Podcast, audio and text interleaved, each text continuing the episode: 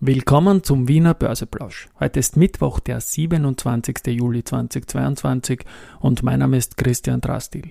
Dank Jakob Steinschaden von Trending Topics und Finanzminister Magnus Brunner haben wir heute ein kleines Update zur Cast. Und dem Verbund, dem gratulieren wir. Im Wiener Börseplausch geht es natürlich wieder um Market hey, and Me. Here's Market and Me. Podcasting for Equity.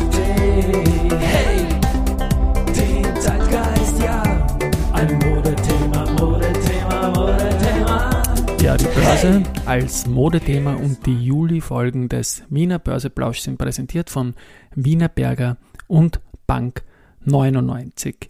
Ich beginne vielleicht mal äh, mit dem Markt. 6.311 Punkten. Äh, auf, auf 6.311 Punkte schauen wir gerade jetzt um 11.48 Uhr, als ich das einspreche. Das ist doch ein Plus von einem knappen Prozent zu gestern im ATX Total Return. Und auf der Gewinnerseite findet man vor allem die RBI, die fast 6% stärker ist und schon wieder bei 11 Mitte steht. Zur Erinnerung, also die waren bis vor kurzem noch knapp äh, mit dem Kämpfen mit der Einstelligkeit beschäftigt und jetzt doch schon wieder 15% höher. Eine gute Sache, die Do Co. und die Wienerberger sind ebenfalls mit ca. 2,5% im Plus und Wienerberger und Föst, die beiden Titel kämpften ja vor kurzem mit der 20er Marke und stehen jetzt beide bei knapp 21 wiederum. Auf der Verliererseite heute haben wir mit jeweils knapp 1,5% minus FACC, Semperit und Captraffic.com. Einspielen kann ich das hier.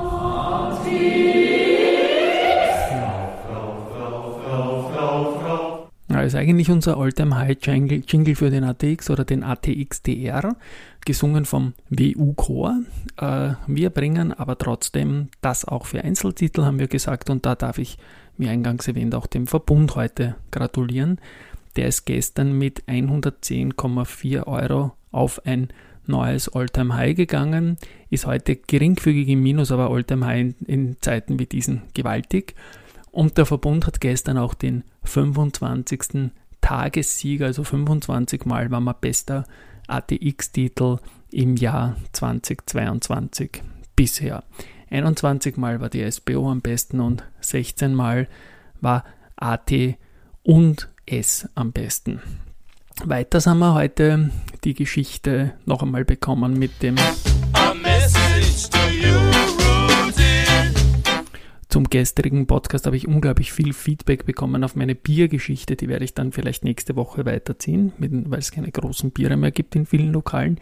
Und auch natürlich, ja, ich habe äh, gesagt, dass der Wilhelm Hörmann-Seder 25.000 Jahre jung ist. Natürlich ist er 25 Tage jung. Ich habe mich dann gleich in der Anmoderation Print und, und Online verbessert dabei.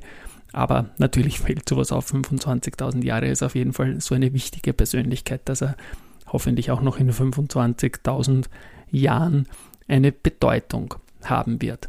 Ein Podcast, den ich jeden Tag höre, das ist jener von Trending Topics und den macht äh, der Jakob Steinschaden. Und heute hat er den Finanzminister zu Gast, den Magnus Brunner, und er hat ihn dankenswerterweise auch zum Status der Cast befragt. Und ich darf das hier mit Genehmigung vom Jakob Steinschaden mal einspielen kurz. Ihr habt eine Abschaffung der KEST angekündigt. Ähm, wann wird die kommen? Ja, wir haben nicht die gesamte An äh, Abschaffung der KEST angekündigt, wir haben äh, die, die Behaltefrist äh, angekündigt. Das haben wir im Regierungsprogramm äh, auch so vereinbart.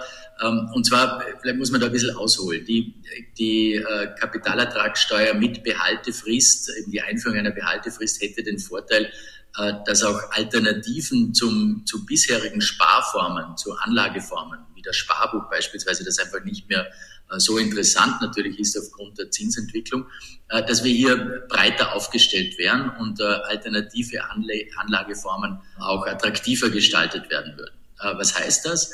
Die Behaltefrist würde bedeuten, dass man eben für einen bestimmten Zeitraum keine Kapitalertragssteuer bezahlt die Behaltefrist auch deswegen, damit nicht nur Spekulanten äh, davon profitieren, sondern dass es wirklich eine alternative Anlageform im, im Sinne von äh, Altersvorsorge, Vorsorge insgesamt äh, auch bedeutet. Das möchten wir, dieses Thema möchten wir einfach intensiver unter die, unter die Leute bringen, dass es zum klassischen Sparbuch noch Alternativen gibt. Wie ist die Vorgehensweise? Wir haben ein Konzept als Finanzministerium ausgearbeitet. Auch die Logistik ist bereits im Tun. Und wir haben dieses Konzept unserem Koalitionspartner übermittelt. Wie gesagt, in der, in der Diskussion glaube ich, muss man klarstellen, dass es um, eine, um ein Vorsorgethema geht, um ein sowohl Altersvorsorge, aber auch viele Jungen, die sich ein Eigenheim äh, vielleicht leisten möchten, die brauchen Alternativen. Äh, und das äh, in, der Diskus in die Diskussion hineinzubringen, das war das Ziel auch. Ähm, die Diskussion ist aus meiner Sicht sehr sachlich äh, gelaufen, vielleicht nicht von gar, gar allen Seiten, aber, aber doch relativ sachlich gelaufen. Und ja, jetzt kann man über Dauer der Behaltefrist, über Höchstgrenzen, über vielleicht Produkte, wo man einen besonderen, besonders starken Fokus drauf legen will. Über das kann man alles reden. Ähm, aber wichtig, glaube ich, ist dieses Thema voranzutreiben. Das tun wir. Wie gesagt, der Koalitionspartner prüft jetzt gerade unser, unser Konzept und wir werden im Herbst dann in Verhandlungen äh, innerhalb der Koalition eintreten. Mhm. Was ist da Ihr Vorschlag zur Behaltefrist? Wie lange kann die sein? Das ist eine sehr spannende Frage. Die ist sehr spannend. Ähm, die Vorschläge gehen äh, von den Experten von einem Jahr bis zu zehn Jahren. So, jetzt werden wir das, werde ich Ihnen jetzt nicht sagen, um meine Verhandlungsposition nicht zu schwächen, aber Sie können sicher sein, dass ich eher beim einen Jahr wie bei den zehn Jahren zumindest zum Liegen kommen möchte. Okay. Ich unterbreche jetzt an dieser Stelle, werde natürlich den Podcast in der Gänze verlinken. Und nochmal danke an, an den Jakob Steinschaden, dass ich das hier bringen durfte. Ähm, ja, im Herbst geht es weiter. Wir hoffen das Beste und in der Zwischenzeit noch ein weiterer Blick kurz auf den Markt. Wir haben in, der, in den Geschichtsbüchern heute drinnen zwei Dinge gefunden, nämlich zum einen, dass äh, heute vor fünf Jahren die längste positive Serie, die die AT&S-Aktie je hatte, endete. Das waren damals elf Tage in Folge. Auch jetzt der Superphase gerade und der Andreas Gerstenmeier führt sieben Tage schon in unserem CEO-Ranking, was auch nur mit guter Performance unterlegt möglich sein kann. Und gestern war ja auch der Dividendenabschlag. Und ähm, heute vor 13 Jahren endeten jene 140 Tage, in denen es die schnellste Kursverdoppelung in der Börsegeschichte der Vienna Insurance Group gegeben hat. Das waren dann eben 140 Tage vom 9.3.2009 bis 27.07.2009. Damals ging die Aktie von 16,1 Euro auf 33,3 Euro. Noch kurz was zu Valneva. Valneva Walk Alone, das, weil man jetzt Pfizer dabei hat, und ja, die Bestellungen, die von der EU gekommen sind, äh, sind jetzt nicht so super, wie man es erhofft hätte, aber es ist zumindest irgendwas gekommen. Und auch Österreich ist dabei und ich nehme Österreich da ein bisschen in die, in die Pflicht, weil es ja sehr stark in Österreich auch entwickelt worden ist, dieser, dieser Impfstoff. Also die Forschung und die Studienkoordination sind für den VLA 2001 von Valneva in Wien gemacht worden und in Wien ist auch der größte Standort von Valneva, auch wenn es ein französisches Unternehmen natürlich ist. Und Österreich hatte ja auch als eines von fünf Ländern äh, bestellt. Äh, in den kommenden Wochen geht dann an Deutschland, Dänemark, Finnland und Bulgarien und eben auch Österreich die ersten Trauschen raus. Stichwort Never Walk Alone. Ich werde mir heute das Liverpool-Match mit Palfinger in Salzburg geben. Und ja, da ist schon gut möglich, dass man nachher den genialen Liverpool-Song auch einsingen werden.